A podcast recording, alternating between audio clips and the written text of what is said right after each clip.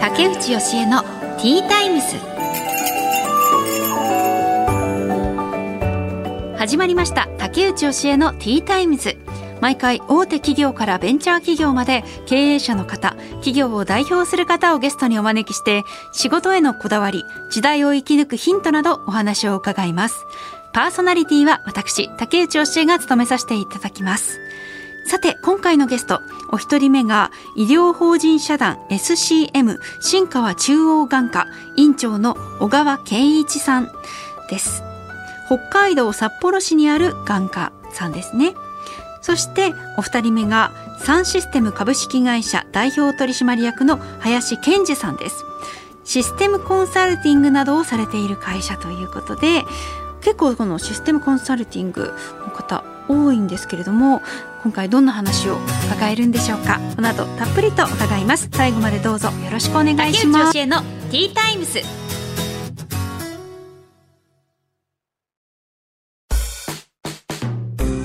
さてここからは企業の代表の方をお招きしてお話を伺います。一人目のお客様は医療法人社団 SCM 新川中央眼科。院長の小川圭一さんです。よろしくお願いします。よろしくお願いします。まずはプロフィールをご紹介いたします。小川圭一さんは1969年のお生まれ。1996年旭川医科大学を卒業。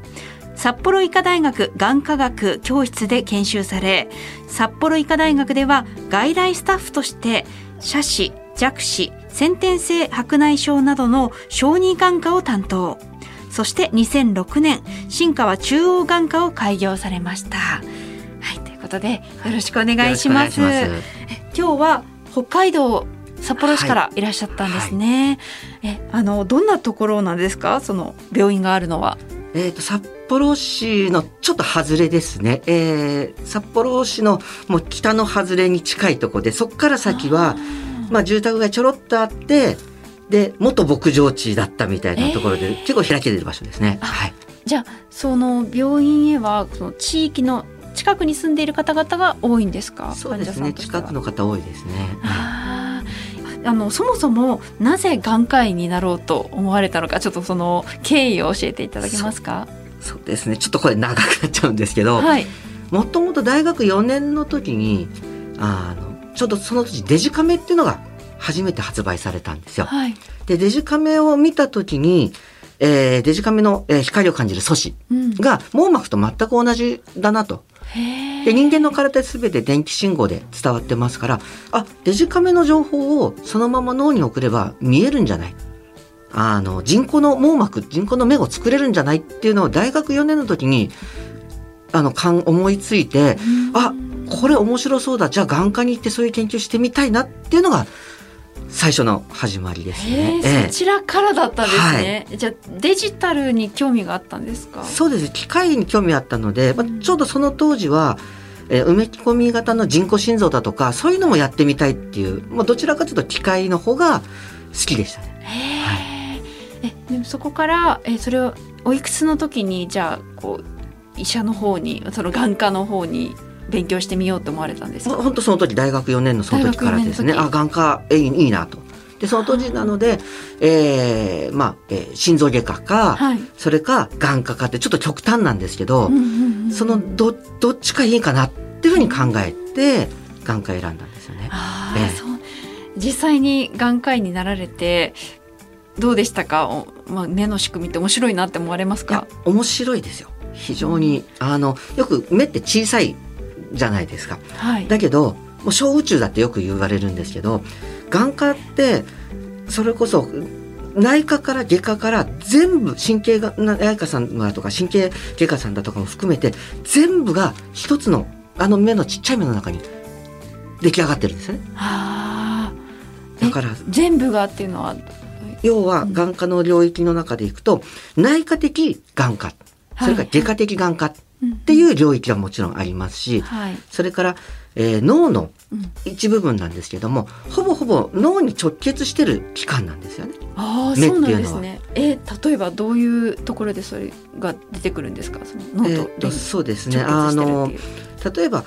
人間の体の細胞って再生するじゃないですか。はい、で脳から神経が伝わって情報がいって動いてじゃあ動く器官と神経別だから、うん、あの筋肉が再生してくれれば元に戻りますよね、はい、でも目ってもう脳そのものなので、うん、脳って傷ついたら元に戻らないですよ、はい、目の中の網膜だとか、うん、そういう部分は傷ついたらもう元に戻らないんですよ。本当に脳の、えー、神経細胞がそのまま表に出てる唯一の場所なんです。へえそうなんですね、はい、あすごい。それは知らなかったですなんか目に関して私が本当に身近なところですごいなって思うのがちょっとゴミが入っただけで、はい、あのなんかこう薄い膜でこう覆ってくれてで最終的にこう、まあ、目やにとしてなのか、はい、なんかこうポッて出てくるじゃないですか、ええ、それがすごいなどうやってそんな膜を一瞬時に作れるんだろうっていうのででもそれは例えば口の中でもそうじゃないですか。口の中に何か入っちゃった時に、はい、あの出す時にきちんと、えー、まあ唾液のベールで包まれて出てきますよね。それと同じなのでなるほど、はい、唾液みたいな感じでそうですね。包んで出す、はい、保護してくれるっていう保護膜保護膜というか保護の液がきちんとできていわゆるバリア機能がありますから。はいはいはい。でその部分でいくといわゆる消化器と同じな領域になるじゃないですか。はいはい、で中の方は神経があってでそこの神経の伝達して脳の方に情報が入っていくっていう部分では本当に全ての器官のが一つの中に集まってるんですよね。はあ、えでも先ほどおっしゃってたようにその網膜剥離とか、はい、あの自分もう一度傷ついたら治らないっていうのは、すごい怖いですよね。そうですね怖いですよね。だから、ええ、まあしかも脳と違ってこう表に出てしまっているので、はい、外と触れてるからそうですねかなり繊細な気をつけていかないといけない部分ってことですよね。そうですね。他にこの目に関して面白いなって思ったことって何かあったりしますか？面白いなっていうのは。目の機能に関して。そうですね。まあやっぱり目の中の構造って本当にすごい微細な構造なので、はい、あの数ミリというか10分の1ミリ単位で物事が変わっていく場所なんですよね。手術の時も、うん、あの本当に、うん、10分の1ミリ単位で物を動かしあの機械を動かしてやらなきゃなんないとかそういうすごい繊細な作業もありつつすごく大胆な手技もあったりとか。うんうんうん、えその10分の1ミリ単位で変わってくるっていうのはどういうこと？あの例えば白内障の手術しますよね。はい、で白内障の手術する時って機械を動かしていられるスペースっていうのは、えー、45ミリしかない。そこの中で、ね、ちっちゃいですもんね。はい、動かしてるんですよ、ね。はいはいはい。あ、だからそれをミスのないようにというか間違いのないようにしっかり直していかないといけないんですね。はいはいなるほど。え、あとあのこの新川中央眼科のホームページ見させてもらったんですけれども、はい、先生のその YouTube も、はい、あの 2つぐらい動画が出ていたんですがあはい、あれはどういうあの流れで撮られたんですか？そうですね。今あのこれからまだまだ撮ってる最中なんですけれども、はい、外来の中で説明する時間ってどうしても限られてるんですね。あのまあ、よくあの日本の医療って3分診療だとかって言われますけど、はい。はい、とにかく混んでますもんね、はい、でそうすると説明する時間って短くなっちゃいます、はい、でできるだけ説明はしたいんですけど、うん患者さんが納得いくまでとか、それから完全に理解する時間ってなかなかないんですよね。はい、で、えー、よくあるのが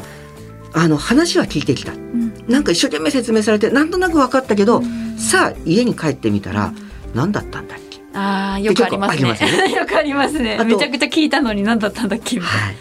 あとお子さんなんかのことであの話聞いてきました。おあのお母さんが一緒について話聞いてきました。じゃあ帰ってからご主人に「どうだったんだ?」って聞かれたら「いやなん何回言ってたけど」って ありません？はいありますね、そういうのをじゃあまず今僕あの撮ってるのは、えー、バーチャル診察室っていうタイトルであの作ってるんですけど、はい、診察室の中の説明そのまま本当に何も加えずにやりましょう。同じもの見れるわけですから、うん、2度でも3度でも見れるし、はいはい、そこで疑問が出てきたら次に来た時に聞いていただければいい。なるほど。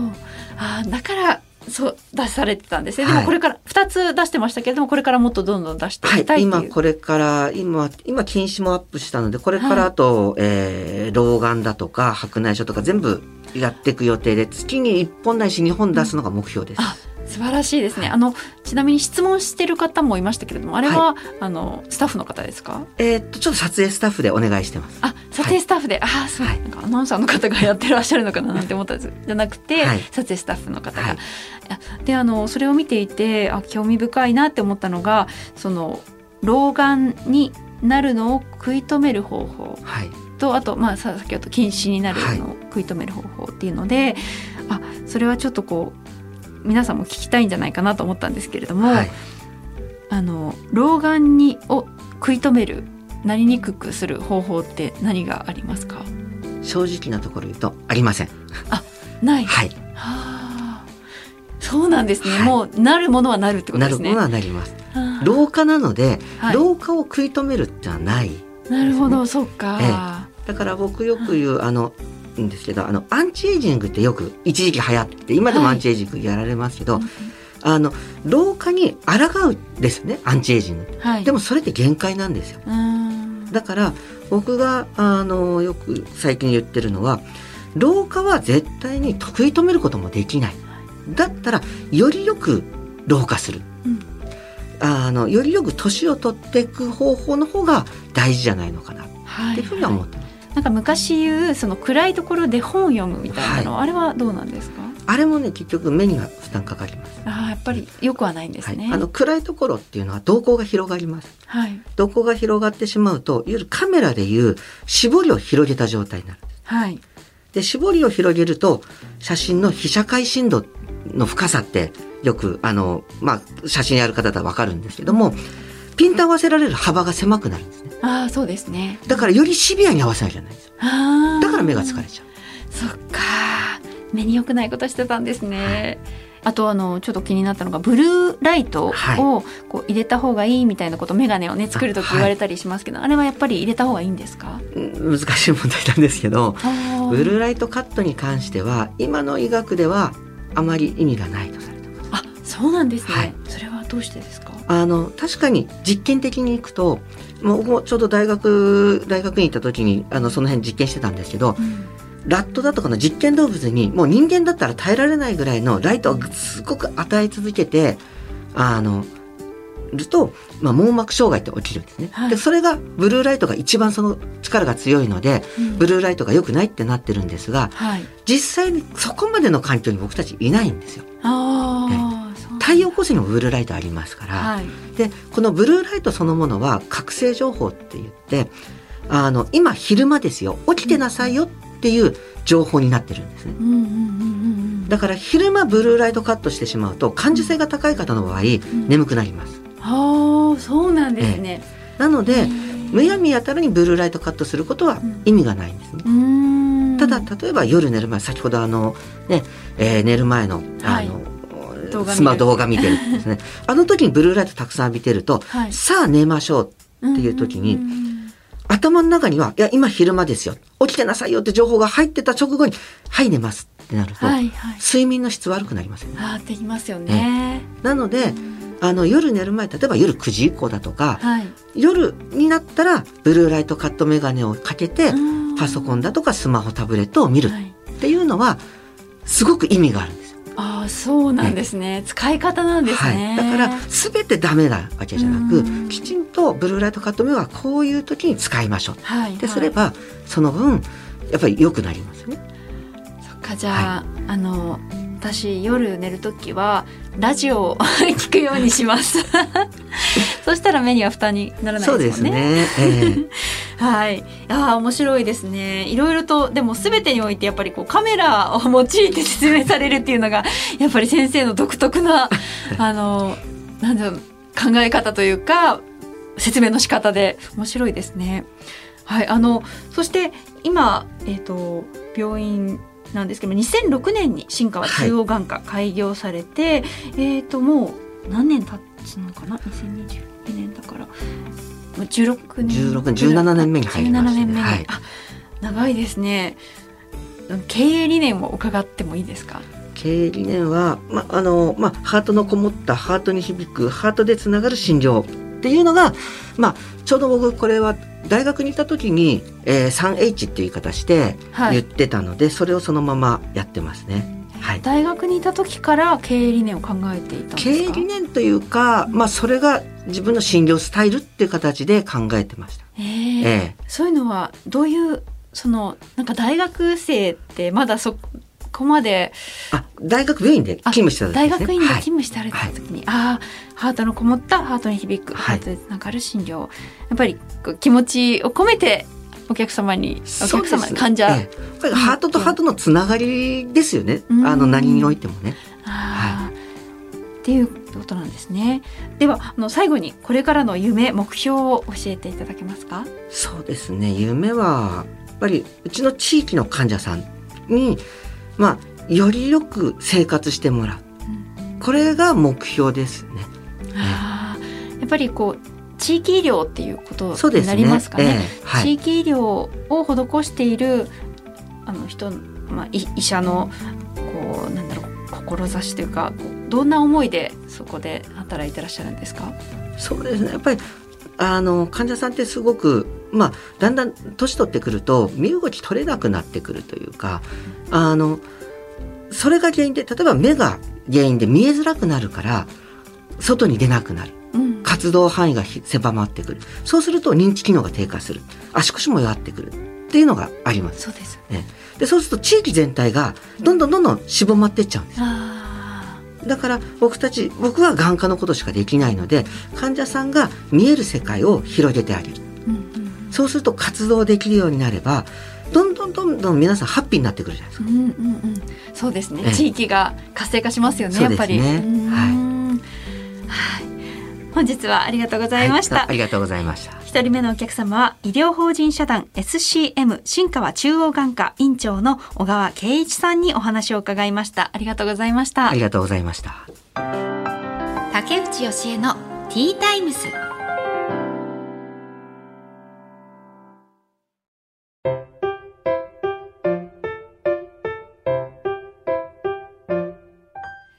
次のゲストをお迎えする前に本日の一品です。ティータイムにおすすめの一品を紹介させていただいているんですが、今回はマカロン専門店の本気の紙マカロンです。それでは早速いただきます。まず、紅茶から。うん。で、これは甘さ控えめにしてフレーバーの味がしっかりと感じられるようにあ大きさもちょっと小ぶりですねこのマカロン。こんなマカロン食べたことないとお客様に言われるらしい。えどういうマカロンだろういただきます。これ黄色のにします。黄色の爽やかパッションフルーツか。うん。すごい。このパッションフルーツの爽やかさがめちゃくちゃ前面に出ててぎゅっとこうなんか凝縮されたマカロンですね。マカロンっていろいろこう生地の感触が違うと思うんですけどマカロンにこうサクッとしてるやつとか軽いやつとかこれは結構みちってみあの密な感じのタイプです。美味しい、皆さんは旅行に行くの好きですか？みんな好きだとは思うんですけど。あの私も好きは好きなんですけどなんかこういうフリーランスの仕事をしているっていうのもあるけど、まあでももともとかな、結構夏休みを取るのが嫌なタイプで、それよりも仕事をしたい人だったんですね。ずっと局にいた時もそうですし、結局今も、まあ今は今でそんな毎日仕事してるわけじゃもともとないんですけど、もしこの夏休みを取った期間に仕事が入ったら、悔しいだろうなって思うと、なんか入れたくないんですよね。まあだけど家族がいるので、家族もね、あの、夏休み取っているんで、そのために。ちゃんと事前にこう決めなきゃいけないので、で今回もその夏休み期間になかなかできなかった仕事とかもあって、すごいそれが未だになんか悔しいみたいな感じになっちゃうタイプなんです。もう夫からは、それなんか人生損してるよみたいな、もっと、あの、楽しんだ方がいいよみたいな感じで言われる、まあそその通りだなと思うんですけど、皆さんはどうですか？多分仕事の内容にもよると思うんですよね。あの、なんだろうな。こうこ今じゃなきゃできない仕事フリーランス系の人は結構そういう人もいるんじゃないかな。まあ、あの会社員で毎日仕事があってで、まあ、その時はむしろこう、ね、ちょっと解放されてすっきりできるみたいな人は本当嬉しいと思うんですけど、うん、あとは性格もありますね。私は本当に仕事が多分好きなタイプで。こうなっちゃいますねはいねうんでもしょうがないですよね。うん、そう考え方ですもんね。皆さんはどうなのかなと思いました。聞いてみたいですね。はい。さて、この後お招きするゲストは、サンシステム株式会社代表取締役の林健二さんです。この後たっぷりお話を伺います。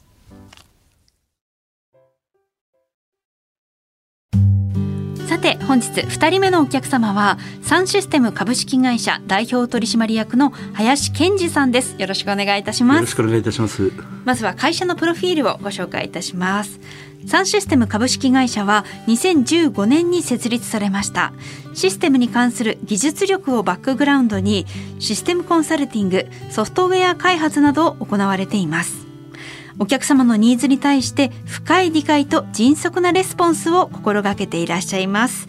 はい、ということでよろしくお願いします。ます林さん、あの思ったよりも大柄な方ですね。そうですね。もう見たまんまで結構すぐ一回で覚えてもいただけるので、お客様そうですね。はい、確かにあの見た目がとクマさんのような感じで、ね、はい、インパクトが、インパクトがあるっていうのは、はい、はい、あのですけれども、あのさっきちょっとあのご飯は何がお好きですか、はい、ご飯ですか？でも何でも食べるので、はい、何でも好きですからだから普通の白いご飯とかも好きですし、うん、肉魚あとまああと珍しいもの食べるのが好きなので。あそうなんですね、はい、ちょっと珍しい珍味。珍味を見かけたら食べに行ったりしてますけどま、例えばあの最近食べた珍味って何かありますか？最近だとあの海外でベトナムとかそっち方面行ってたので、はい、そっちで食べているあのヤギだとか。あヤギ、はい、ヤギはちょっと臭みがありそうですけど、ね、結構やっぱ癖があるので好き嫌いは分かれるみたいですけども。ベトナムは私も、はい、あの2回ぐらい行ったことあるんですけど、はい、もう一番もう本当にこれだけは食べられないっていうのが あの卵の中にだろうちょっとこう成長した鳥、はい、こ小鳥、はい、ですかね。ホビロンですかね。ホビロンですかね。ホビロン私ちょっと発音があんまり得意じゃないので。あまあそんなやつそんなやつ。それをパクって食べるっていう、はい、あれが本当に無理でちょっと毛とかも生えてる感じの卵、卵からもうちょっと成長してる状態、うん、あれは無理ですね、はい、あれた食べられますか？食べます美味しいですか？えっとまあ普通の卵の感じはありますけど一回あのそれでお腹壊してでそこからしばらく食べてなかったんですけど、はいはい、でもその後何年か経ってもう一回食べたら大丈夫だったんでそれから食べるようになりました。チャレンジャーですね。もう一回食べたんですね、はい、あいやでもねベトナムは美味しいものたくさんあるからそうですね。いいですよね、はい、あでもあのそのベトナムに行かれたっていうお話がありましたけれども、はい、その会社のその仕事の内容的にもそのベトナムに絡んでくるんですよね。はい、今どんなお仕事されているのかちょっと伺ってもいいですか、はい、えっと、そうですね。あの先ほどご案内いただいたようにあの IT に関するコンサルティングとあと開発っていうような形で行ってますけれどもベトナムの方は主にあの弊社の、えっと、開発部隊がベトナムにあってそこで開発をしているという形になります。あじゃあ開発部隊はあの従業員の方は皆さんそちらにいらっしゃるっていうえっと行ったり来たりですね。ちょっとこここ数年はあのコロナで行けなかったのでずっとリモートでやっていたんですけれども。林さんは日本でずっと？あ私も結構行ったりは私もまだ現場で、ね、入ったりしてますので。中では行ったり来たりしてますね。開発部隊の規模はどのくらいなんですか？もうあの結構あの弊社はそのベトナム企業さんと割とその案件に応じて柔軟にっていう形には取ってるんで、えっと、規模的には先方のベトナム企業さんのところはもう何社かお付き合いあるんですけれども、はい、やっぱり1000人規模とかあったりするんですが実際に弊社の方で、えっと、お願いしたりするのは大体20人ぐらいっていうところですかね。なぜこのような形を取られているんですか、はい。そうですね。やっぱりあのもともと私が先ほどご案内いただいたように2015年に会社を設立してるんですけれども、はい、その前にあの物流会社の方で情報システムの責任者をやっていたんですけれどもその時にもやっぱ同じようにその中で使うシステムを開発会社に依頼したりとかしていたんですけど、まあ、なかなか思う通りに作られなかったり、えっと、あとどんどん費用の方が出ていったりしてしまうのでじゃあもう中で作ろうっていうような話になって、はい、日本でエンジニアを採用しようと最初したんですけれども、はい、1年間待って特に物流企業っていうのもあったので、うん、エンジニアは全く採用できなくて。でちょっとこれなんか進められないなと思ってた時に、えっとまあ、その物流会社の社長さんが、えっと、他の方からちょっとベトナムのそういう人材を出してくれる会社あるよっていうことでそれで、えっと、話を聞いてじゃあ一回行ってみようっていうことでベトナム行ってでそこの企業で、えっと、2年ぐらい開発をやっていて、これだったらいけるなというところでそのまま独立後も同じような形態でやってます。あそうなんですね、はい。あじゃあそのそれ物流会社でやっていた形態を今はご自身の会社で続けているっていう。はい、そのベトナムの方々にお願いするメリットっていうのはどんなところにあるんですか？そうですね。一つはやっぱりエンジニアがやっぱり一番あのなかなか確保できない日本だというところがありますのでそこは確保できるっていうところが一番のメリットかなと。日本は少ないんですか？日本はあの結構やっぱりエンジニアは少ないですね。それも昔からずっと言われていたとこことではあるんですけれども。そうなんですね、はい、そこのベトナムにそうですね。そういう人材を見つけたってことなんですね。そうですね。はい、であのそのシステム開発をされているっていうことですけれども、はい、どんなシステムを作っていらっしゃるんですか？なんかちょっと具体的にこういうのがあるっていうのがあれば。弊社は基本的には業務系のシステムが多いのであの社内で使う管理システム例えば在庫の管理システムだとか、あとお客様管理する顧客管理システムあとまあ物流系がやっぱりもともとやっていたところもありますのでそれの運行管理まあ、あと、まあ、そういった、えーと、業務系を中心にいろんなのをやってはいるんですけれどもあとはそれに付随するアプリとかですね、はい、iOS とか Android のアプリとかっていうのも開発はそれにひもあの関連するものを作ったりはしてますけれども。なので結構幅広くはやってはいるんですけれども業務系に比較的特化をしてるかなと思います。えなぜその物流系のまあでも情報のを担当されてたから、はい、その IT というつながりはありますけれども、はい、なぜご自身でそのシステム会社を作ろうと思われたんですか、はいまあ、そうですね。もともと私が大学卒業して最初に勤めたのがソフトウェアの開発会社だったんですね。でそこでずっと開発をやっていて、はい、それから職種とか含めて結構いろんな幅広くやってあのソフトウェアの開発からネットワークからあの、まあ、営業支援だとか含めていろいろやっていたんですけれども、まあ、それらをやっていく中ちょうど前職の物流会社の時にあのちょっと人分かる人いないから来てくれと、うんうん、あの社長から言われた時にちょっといろいろ振り返ってみると、ね、結構システム全般やってるんでこれ何でもできるなと思って。あそ、うん、あのそこで自分が結構自分できるなって自分を振り返った時に結構それぞれやっぱ専門としてプロとしてあの仕事はしていたので、うん、結局どの分野であっても大体あのあのちゃんとした話深い話ができるっていう自信はあったので、まあ、それをじゃあ最初物流会社の中で、まあ、自分が作るわけじゃないんだけれどもあのそれをスキルを生かしてじゃあ情報システムとしてやっていこうと。してる中でなかなか思うように開発が進まなかったのもあったんでじゃあ自分で作っちゃえみたいな感じでそこからがスタートですね。ああじゃあその物流会社用のシステムを林さんが作ってたんですね、はい、そうですね、はい。じゃあそれでじちょっとこうそうですね。これを仕事にまあ起業することもできるかもしれない。もともと、えっと、システムはいろんなシステムを作っていたので、うん、まあ、あの必ずしも物流でっていうわけではなかったんですけれども、まあ、そういった今までの積み重ねがあるのでで開発で何を作るかっていうよりもそこの作る前段階のそういった情報を整理して作るっていうそこまでが大事だと私は思ってますので、うん、逆にそこの部分って日本人のエンジニアでもできる人が少ないだろうなっていうふうに思ってるんでじゃあそこの部分を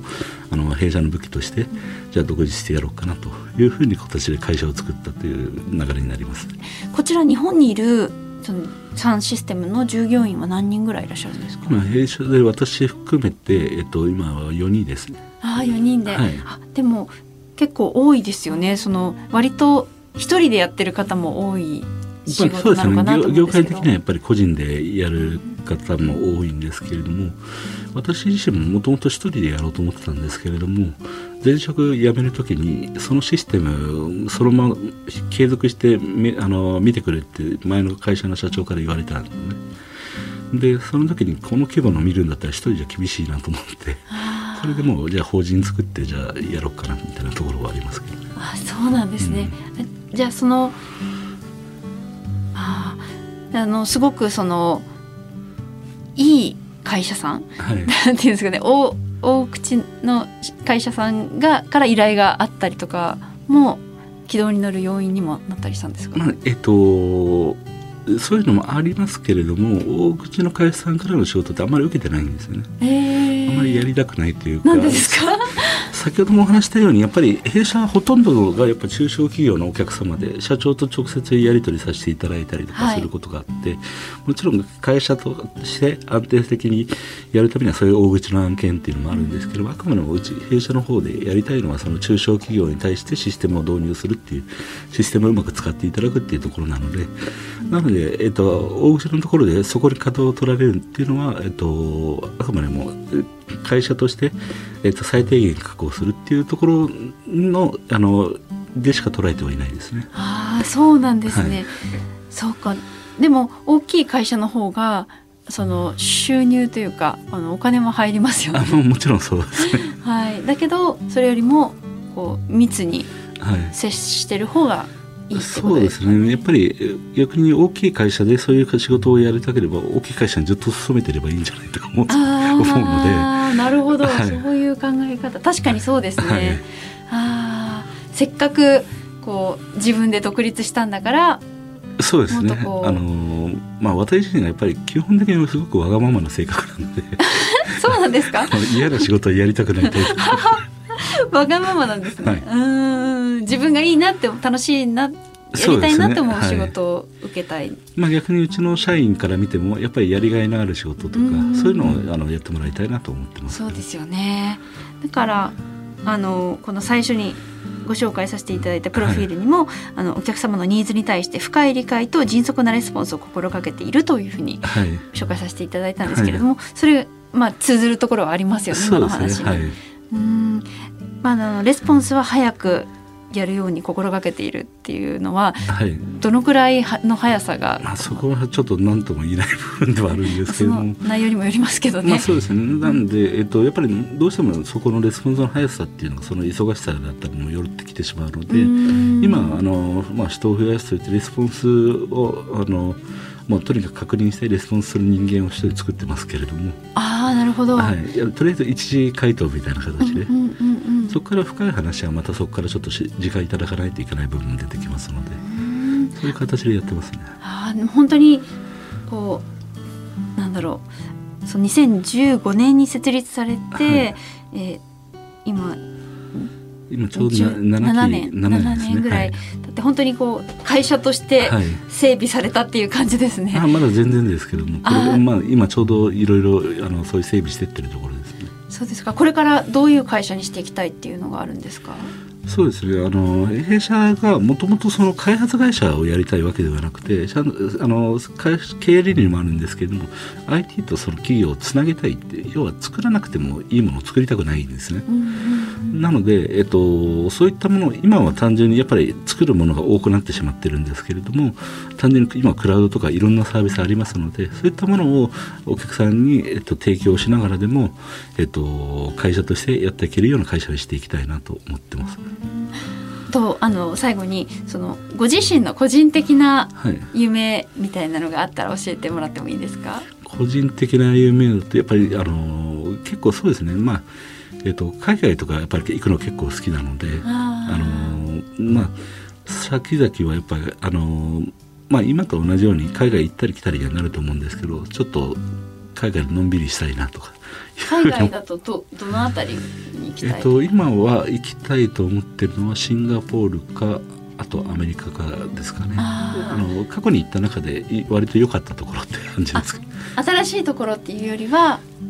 まあ、新しいところは一旦一度は行ってみたいっていうのはありますけど、はいはいはい、そこになんか先々のんびりしたいなと思えるかどうかっていうのは行ってみないとわからないかなと思いますので。なかなか今コロナ、ね、下で行きにくいですけれども、はい、そろそろ行きたいなって思いますよね。ね。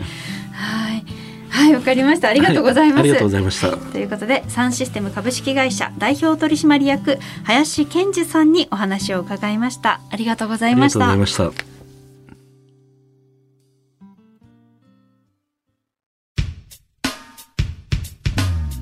竹内教えのティータイムズ。そろそろお別れの時間となりました。